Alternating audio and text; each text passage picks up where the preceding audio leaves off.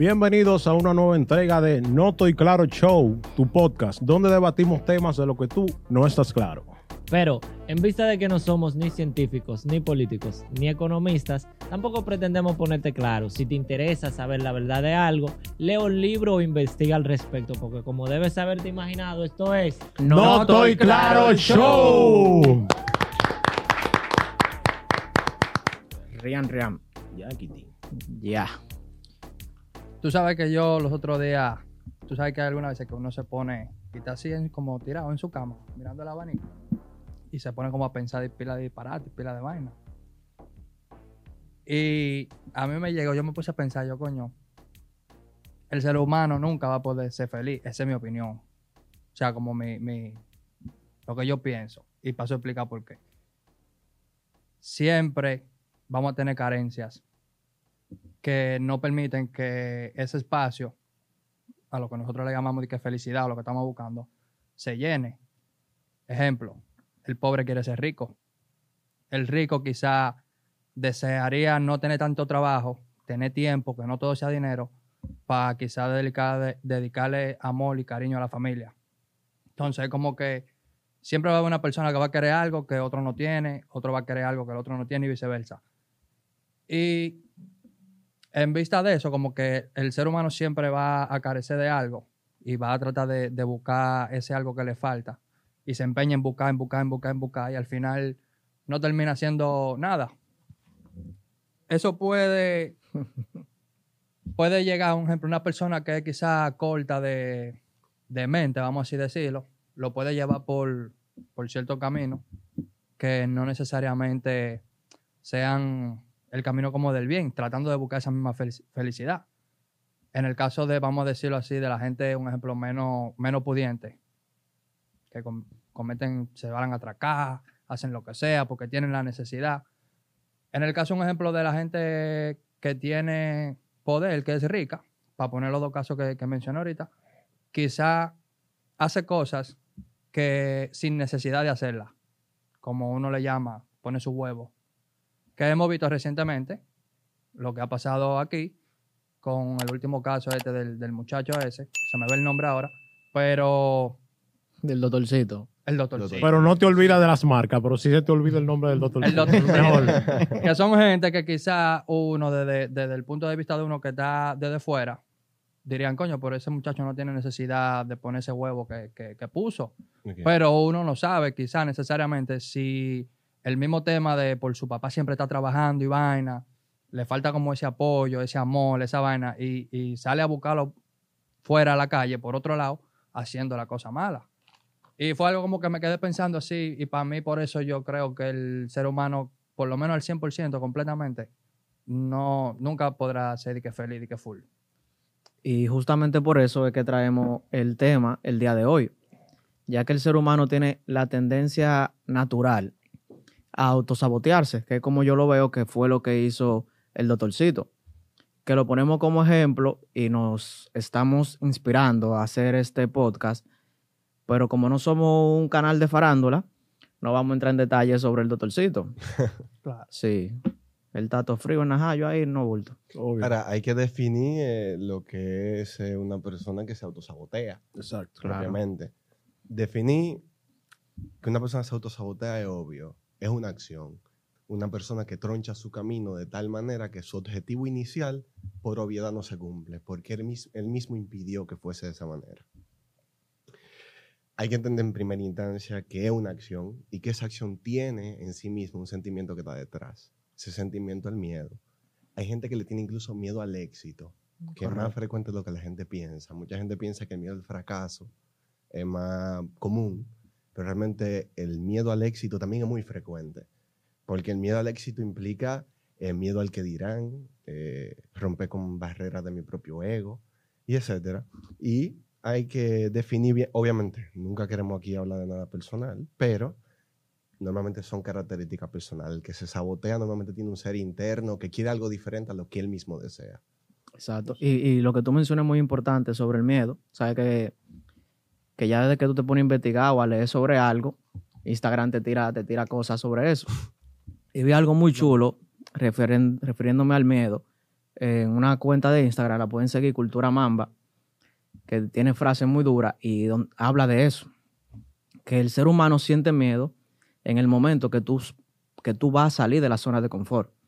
Y en ese momento es que el ser humano tiene que realmente lanzarse y, y tomar riesgos, porque fuera de esa zona de confort, aunque haya miedo, es donde está la magia de todo, es donde tú de verdad puedes crecer. Y a mí me gustó mucho esa frase y por eso lo menciono. Otra cosa que ya sería como abundando un poquito más en lo que es el- la definición de lo que el tema que vamos a tratar hoy, que es que una definición que a mí me gusta muchísimo, porque a veces nosotros escuchamos el tema de la autodestrucción y solo vamos como a los extremos. Un ejemplo, la autodestrucción extrema es como las personas, un ejemplo, que toman la decisión de quitarse la vida, como la persona, las personas que toman la decisión de mutilarse, de cortarse y ese tipo de cosas. Pero la autodestrucción no solamente es a la zona radical. Eh, puede ser cosas, cositas muy mínimas que van a destruir tu futuro o van a destruir, como tú decías, tu meta. En el sentido, una persona que consume drogas, que puede ser que por el momento lo haga por felicidad, pero a la larga eso le va a hacer daño, ya sería en sus órganos, en su familia, en las relaciones que va a tener con diferentes tipos de personas. O un ejemplo incluso mucho, mucho más sencillo, para no ser ni siquiera extremo, llegando al punto de las drogas. Si tú sabes que tú mañana tienes que ir al trabajo y tú estás cansado y tú sabes que tú tienes mucho compromiso, muchas cosas que pagar y tú estás caliente en el trabajo, ¿por qué tú te vas a beber la noche antes? Para llegar tarde al trabajo y llegar resacado. tú te estás autosaboteando. Si tú sabes que tú tienes un examen en cinco días y tú no te sabes nada y tú esperas el último día para estudiar, tú te estás autosaboteando. Porque tú sabes que tú o tu papá están pagando su universidad y que de eso va, va o sea, ese va a ser tu futuro. ¿Me entiendes? Así. Eso te va a atrasar si tú te quemas en esa materia. Entonces, eso es algo tan sencillo como de autosabotearte. Tú sabes que tú tienes que pagar una vaina mañana y tú coges ese dinero para beber romo o de que para curarte con los tigres, de que por qué no. Uno como quiera se va a morir, los cuartos como quiera aparecen. Eso es una manera de autosabotear. Es correcto. Ahora, ¿ustedes piensan que el autosabotaje es consciente o inconsciente? O sea, Es inconsciente. Es inconsciente. inconsciente, Inconsciente. Claro. Yo creo que a veces puede ser Es que nosotros- nosotros estamos ahí- destinados Para mí hay, a para mí, autosabotear. para mí hay, para mí hay un, un mix, vamos así decirlo, como es una y otra. No sé, Porque quizás de manera, vamos a poner el mismo ejemplo, de tengo un examen pasado mañana de la maestría, por decir cualquier disparate. Coño, flaco, pero mira tu cámara, mamá huevo. Y el full sí, y el full sí cumpleaños. Atención los tigres, no el cumpleaños de, de la otra vez que estábamos todos vestidos de blanco y que sí o que no. Bobo. Uno quizá como por el mismo compromiso, tú dirás, coño, necesito ir por lo menos media hora al cumpleaños de Fulsi. Pero tú sabes que tú tienes tu, tu compromiso, que tú tienes que estudiar porque tienes que pasar la materia para poder graduarte de tu maestría, de tu vaina, qué sé yo. Entonces es algo como que tú, tú sabes que tú tienes algo con que cumplir, pero también tú tienes un ejemplo, esta otra parte, que es el pana tuyo, que tú por lo menos quieres cruzar, media hora, que sí o qué. Entonces ya ahí, imagínate tú que el cumpleaños se dio a más. Ya ahí, si la decisión que tú tomas a partir de ahí, de no, no vamos a rular, ya ahí sí yo entiendo que es algo que tú mismo, eh, o sea, es tu propia decisión. El tú seguir rular por ahí y no llega a tu casa a las 11 de la, de la noche, que es una hora más o menos tranquila, y ya tú tienes un ejemplo, qué sé yo, parte de, de esa noche y hasta el otro día para poder estudiar. Ahí por eso que digo que es algo como Que puede ser consciente. que puede ser Exacto. consciente. O sea, tú mismo tomas tu- tus decisiones. Yo entiendo y soy de lo que digo que uno no toma decisiones de que inconscientemente porque, o sea, eres tú. Eres tú mismo que estás tomando No, no, una decisión pero- que, No, no, pero tú, no lo que veo tú quieres. Tú lo- tienes, lo que tú, me tomas decisiones parece más inconscientes, claro. al libre albedrío. O sea, que tú tengas la capacidad de decidir algo, no quiere decir que tú, si es voluntario, para que sea voluntario no lo hace, que sea totalmente consciente. Exactamente. O sea, que Exacto. algo sea voluntario no lo hace consciente. Puede ser que tu conciencia no esté al 100% o esté en lo correcto. Un ejemplo de eso Pero- es la manipulación. Si yo te manipulo, propiamente eh, tú estás tomando tu decisión voluntaria. Ahora, consciente no es. Ya. Por eso entendería que unila, o sea, Pero tú sabes, obviamente- tú sabes por qué, por qué yo digo que, que quizá en algún momento puede ser consciente, porque cuando viene a ver, hay una, hay una jevita que tú, que tú sabes que esa jevita te va a hacer daño, tú sabes que, que no es buena para ti, y tú quizás movido por algún sentimiento o por un sentimiento realmente, entonces tú sigues haciendo coro con él, pero tú sabes que te va a hacer daño y eventualmente tú terminas lastimado. Eso podría ser un- una manera de tú autosabotearte conscientemente. Pero es que tú te has influenciado por la situación propiamente. Exacto. O sea, no, no, o sea, yo te entiendo lo que tú me quieres decir. Lo que el motor que mueve la decisión no es objetivo. Y como no es objetivo, no es consciente. Porque yo no puedo otorgarle el valor. El amor no es, obje- no es objetivo. No, mira lo que pasa. el, amor es, el amor es una falacia. Es que. película. Es que lo que pasa, como yo estaba diciendo, cuando tú tomas la, tú tomas la decisión de leer un libro o salir a beber, es porque tú te, tú te sigues como por la pasión, que es lo mismo que te pasa con la muchacha. Bueno, puede ser Tú, la tomas tu decisión mediante la amor. pasión que te Pero- genera pero es eso, pero no los buenos resultados. pero no. Leer un libro a mí no me apasiona. Pero beber romo a mí me apasiona, pero no me es positivo, porque yo lo que me desgrano el bolsillo, el otro día me duele la cabeza y no crezco, ¿me entiendes? Mientras que un libro sí me hace crecer, No- no aunque no me apasiona. Y, incluso de eso que ustedes mencionan, hay tipos de autosabotaje. Sí. Para las personas que no están viendo o escuchando, el perfeccionismo es autosabotaje también. No finalizar las cosas es autosabotaje. Procrastinar. Exacto. Procrastinar, autosabotaje. Las excusas son autosabotaje. Correcto. Y que con historias y con ejemplos, ustedes lo han ido mencionando. Ahora, aquí estamos, estamos todos claros, los, que estamos, los cinco que estamos aquí en la mesa y todos los que están aquí atrás. Aquí todo el mundo se autosabotea, ¿eh? Sí, es natural, eso Por es eso. del ser humano. Por eso el título del video va a ser... decir de que, de que, que no, de que, que yo. Sí, por eso ese- por eso ese va a ser el título del autosaboteador, que. No, Es que es natural porque. aquí todo el mundo tiene botella en el trabajo. No, no, no. no, no. Como Como botella. botella. Como botella. Esa es una botellera de adelante. procrastina más que el diablo. Este se ve que procrastina más que el diablo también. Atención los tigres. A- Y la alguien- gente de Atención los, jefes, atención los jefes. Atención los jefes. Cuidado. El loco aquí. Ya, Este video que iba, mago iba edición. bajando. No, pero. pero mira, hablando, hablando un poco, como no somos vaina de farándula, pero ¿qué, qué, qué otro, o como otros personajes así se le llega a ustedes? Puede ser Sí, el caso que pasó con Marta Heredia. Revísale los tacos, revísale los tacos. Que ella muy, muy hermosa voz, realmente mucho talento. Y todavía uno pregunta y uno ni siquiera entiende. Ella misma dice, yo no sé ni siquiera por qué yo lo hice. Yo estaba influenciada por droga, esto y aquello. Ni ella misma entiende por qué ella en ese momento hizo eso. Que le hizo realmente mucho daño. Sí, Claro, y es un, y es un caso un poco diferente al del doctorcito, porque el doctorcito Era consciente. No es El atracadorcito. No, lo porque el mismo, doctorcito, el doctorcito estaba marico. influenciado. Yo digo, yo digo, que yo vi en Twitter, el de que el atracadorcito. Ya. yo digo más bien que el doctorcito era una persona que en ese momento eh, su padre se lo daba todo. Él estaba en una posición bien. Entiendo que en el momento que Marta comete lo que comete Estaba su una, error, estaba en una mala posición. estaba en una mala posición, pero se autosabotea porque era una persona con mucho futuro. Sí. Mucho talento. sí, Que sigue teniendo todavía futuro. Sí, entonces como que se desesperó. Pero el doctorcito estaba, o sea, los cuentos están ahí donde él dice y menciona que su papá le resolvía todo. O sea, yo llamo a mi papá, mi papá resuelve. Y no puede ser miedo a defraudar a los demás. Porque el sentimiento que le veo detrás de esa autodestrucción es el miedo. Pero de- a- defraudar- Que él a siempre, a él siempre demás. quería seguir al coro. Déjeme- Siempre seguir déjeme el coro. Si me, si me Ok, explico de manera más objetiva. Sí, porque, porque tengo, tengo, te iba a de- o sea, si es miedo a defraudar al entorno que lo rodea, más allá, de, más allá de su familia, era algo que, que iba a decir ahorita, y es que uno, o sea, hasta los mismos panas de uno, te, y ya lo hemos hablado, con lo que hemos hablado, te llevan a autosabotearte.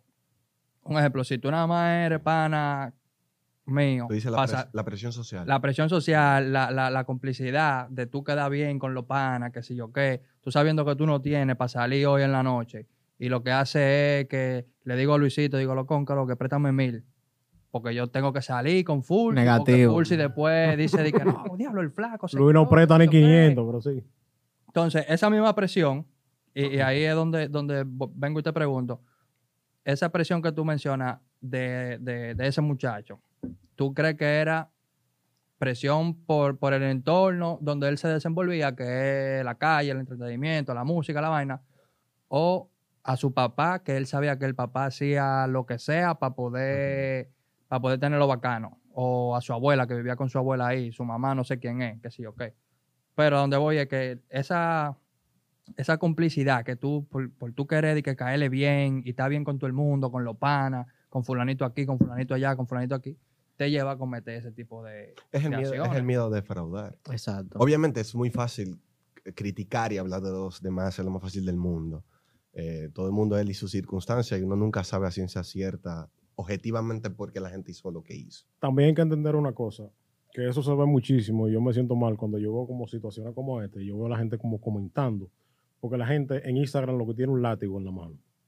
Como que ellos nunca cometen un error y como que nadie de su familia cometería un error. Es que da Nosotros, valentía. exacto, claro que da, claro que da valentía. Y falta de empatía Nosotros eh, criticamos y cuestionamos a la gente como si realmente ellos todos tuvieran un buen estado de salud mental. Buen. La gente aquí considera que todo el mundo está ready de la cabeza y esa es la cosa como porque le da la gana. Pero, pero tú consideras que es una justificación muy No. frecuente que la persona tenga una salud mental frágil. Aquí, tú sabes que aquí la salud mental no sirve. Estoy de acuerdo. Ok. estoy de acuerdo. Pero tampoco es que lo vamos a usar y que como que eso es, ah, por eso fue que todo el Ah, mundo lo hace. me parece una excusa muy conveniente. O sea, me parece muy, muy, muy salvavidas. Muy en este punto donde yo puse un huevo ahí, mala mía, que yo tengo un problema de salud mental. No, pero él habla, de, él habla del sí. tema, del tema de, de las personas hablar, atacar y criticar sin antes pensar, coño, ¿por qué? ¿Qué está, qué está pasando Jota? pasando? ¿Qué está pasando Jota? Antes de yo decirle, Antes de ver sus Como que en vez de darle Exactamente. 30, denle 60, denle 100 años, ¿me entiendes? exacto, pero, pero no piensan que hay un, ese muchacho tiene un padre, tiene una madre, igual que el, que el fallecido, en, en este caso, tiene una familia, tú sabes, pero es como dice Jota, que el, ano- el anonimato es la valentía. Exacto. Eh, Es que a ti te impresionaría lo que es capaz de hacer la gente si se sienten no observados y no juzgados. Te impresionaría. Hay una pintora que hizo un, un experimento genial, no recuerdo el nombre, y ojalá lo ponga en la descripción, Ujú. eh, que ella puso un montón de objetos encima de una mesa y le, le dio permiso a todo el mundo de hacer lo que quisiera con ella. Al principio la gente hizo cosas simples, pellicarla, darle un beso, abrazarla. Había una pistola en la mesa y, y tuvieron a punto de dispararle, solamente porque tenían el permiso de ella y eran personas ordinarias. La gente cuando no necesita ni observada ni juzgada es capaz de muchísimas cosas más de las que uno está en la disposición de admitir. La gente peor, nosotros somos peor de lo que pensamos. Ahora el loco estaba diciendo ahorita y que, y que denle en 30, denle en 60. Los bregan bacanos, el loco, le dieron uno para que vaya cogiendo Para adelante. que vaya cogiendo la... Ellos No, pero eso no, eso no, eso no debería darle risa. No, yo no me estoy riendo de eso. ¿Y de qué tú estás riendo? Es que él- parece que el trago tiene, Gas de la risa. tiene gas de la risa. No, no diga la marca que te encanta decir marca. Ahorita lo dice. Pero, pero pues bien, otro caso que no es de aquí, pero me gustaría mencionar, es el atleta de la NBA, Mm, Jamoram, Ya. Jawick, Genial. Ya Wick. Jawick, un- una persona que, que parecido al doctorcito salió del barrio, tiene, claro, salió del barrio, porque el doctorcito se crió, se crió ahí, se crió Sí. en barrio, crió con Tigre, lo mismo que, que Jamoram. Diablo, ya Morán mequilla, loco. Sí, pero tú sabes que... Yo, Güey, eso es mala palabra. Diablo, lo oí clarito. Pero pues bien, Yamo- Yamorán ya está en un punto de su carrera donde tiene contrato multimillonario en dólares, eh, que quizá en Estados Unidos tú tienes el permiso de portar tu arma de fuego, pero ya cuando tú tienes un contrato, En algunos estados. cuando tú tienes un contrato en la liga, como lo es la NBA, tú tienes que eh, tu tú imagen. tienes, que, tú tienes que seguir ciertas normas. Tú no puedes presentar arma de fuego en, uno, en un live de Instagram. Tú no puedes sacar tu arma de fuego en el público así como si nada, porque lamentablemente ya tú no eres una persona normal. No. Tú no eres el come mierda del flaco que está en la calle caminando. No, no, no. Tú eres otra gente. Eh, claro, excu- Excúsame, excúsame. Eh, lo siento, lo siento, lo siento. Dolió más que el cocotazo eso. No, pero eh, eh, hay gente que, y fuera, o sea, vamos a seguir con el tema de, con, con el ejemplo de Yamorán, pero gente que quizá, un ejemplo, el atleta, y uno que está de fuera, piensa, hermano, ustedes le están pagando todo su cuarto, pero te están pagando todo tu cuarto por hacer lo que a ti te gusta, pero de cierta forma u otra, tú eres un empleado. Porque cuando tú firmas ese contrato de 250 millones de dólares por 3 o 4 años, usted firma que cada vez que terminen los juegos, Tiene que usted se tiene que presentar a la entrevista después del juego. la rueda de prensa. Usted tiene que llegar a tal hora, tiene que llegar con tal código de vestimenta, tiene que hacer esto, tiene que hacer lo otro, tiene que hacer aquello. No creete que ya tú tienes 250 millones de dólares, tienes otro contrato por ahí con la Nike, que te están haciendo tu tenis, y ya tú eres el más bacano. Pero yo estuve leyendo, o no estuve leyendo, vi un, un cortico ahí en Twitter y vaina de, de Stephen Jackson, que era otro basquetbolista, Ujú.